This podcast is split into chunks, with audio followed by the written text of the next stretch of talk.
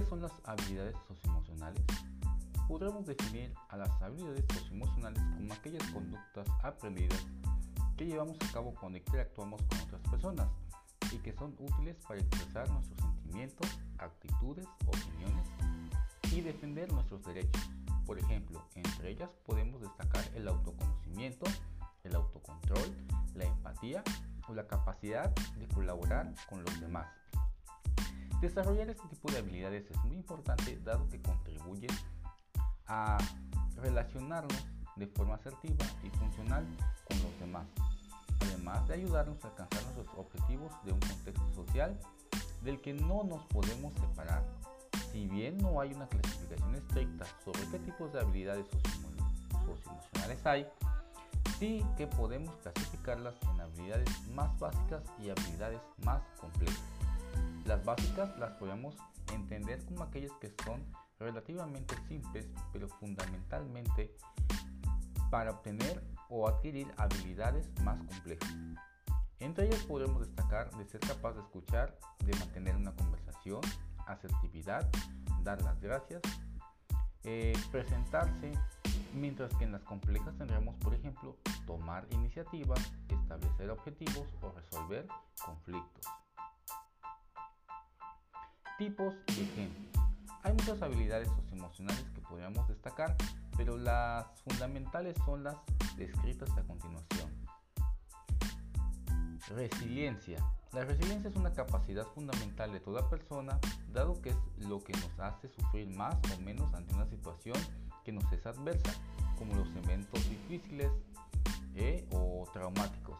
Esa habilidad es fundamental en medida de que nadie tiene la vida perfecta. Todos pasamos por altibajos en algún momento de nuestras vidas, con lo cual es necesario aprender a gestionarlos y en medida de que eh, las cosas que estén en nuestras manos, aprender a hacerlas y hacerlas, hacerles frente.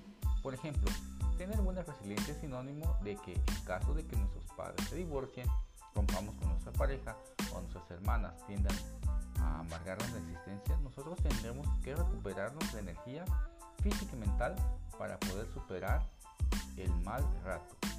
Autoconocimiento. El autoconocimiento eh, entendemos a la capacidad de conocerse a uno mismo, tanto en lo cognitivo como en lo emocional, es decir, se trata de la habilidad de saber lo que estamos sintiendo en cada momento, hacer evaluaciones realistas en relación a nuestras propias habilidades y saber en qué somos buenos y en qué tenemos dificultades.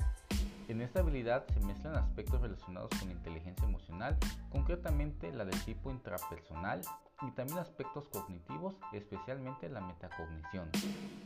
Tenacidad. La tenacidad o perseverancia es la capacidad para seguir trabajando o, en este caso, en la consecución de una meta de que hayamos, nos hayamos propuesto a medio o largo plazo. Se persevera cuando, pese a no tener los resultados deseados, continuamos trabajando para conseguir y llegar a nuestro objetivo. Conciencia social.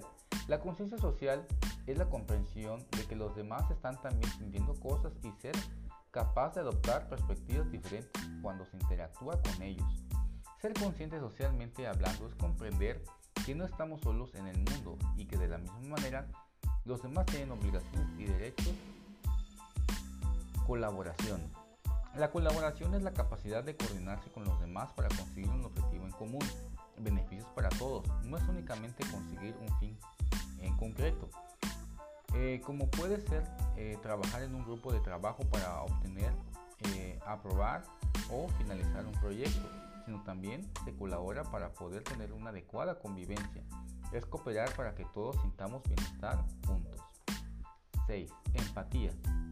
La empatía es ampliamente conocida como la capacidad para ponerse en el lugar de los demás y sincronizarse con sus emociones. Es experimentar lo que los demás están sintiendo y es claramente una capacidad muy relacionada con la inteligencia emocional del tipo interpersonal. Autogestión. Muy relacionado con el autoconocimiento, tenemos como autogestión emocional la capacidad de identificar nuestras emociones y utilizarlas como impulsores para llegar a un objetivo. Es aprender a ser conscientes de la necesidad de demorar las eh, recompensas para conseguir nuestras metas y desarrollar perseverancia para tolerar la frustración. Podemos gestionar emociones positivas y emociones negativas. Si estamos contentos, podemos usar ese buen humor para continuar estudiando para un examen o hablar con un amigo. Si estamos enfadados, en vez de pagarlo con alguien cercano, podemos gestionarlo canalizando o canalizar nuestra ira yendo a correr o si conocemos a alguien que nos pueda escuchar, hablarle para poder desahogarnos de forma pacífica. Toma de decisiones responsables. Si bien es quizás algo todavía complicado durante la infancia, educar en una correcta toma de decisión puede ser un aspecto fundamental para que el niño, una vez alcanzando la edad adulta, se comporte de forma controlada y bien adaptada. A lo largo de la vida son muchas situaciones en las que tenemos que decidir qué camino escoger. Uno puede implicar más riesgo que el otro, pero también más beneficios. Aprender a decidir correctamente en base a criterios más o menos objetivos y no basados en impulsos puede ser una buena forma de evitar disgustos en el futuro. Por ejemplo, una buena toma de decisiones es decir, no empezar a fumar cuando un amigo nos invita a un cigarrillo o evitar tomar alcohol entre semanas. En estas decisiones se ha impuesto la decisión de tener una buena salud que la presión social. Comunicación asertiva. La comunicación asertiva es un estilo de comunicación muy útil para cualquier situación, dado que es el aprender a comunicar lo que queremos sin decir tapujos. Cada persona tiene derecho a expresarse y siempre y cuando sea desde el respeto y la tolerancia. Cada uno debe de hacer valer su opinión. Relaciones personales. La habilidad socioemocionales tienen un componente claramente relacionado con las emociones y siendo usadas con una finalidad social. La finalidad más útil de esta es su aplicación a la hora de relacionarse con los demás. Aprender a presentarse, hablar con los demás e interactuar de forma amistosa son aspectos fundamentales si se quiere tener una buena relacionabilidad adaptativa y un ser individuo socialmente ajustado.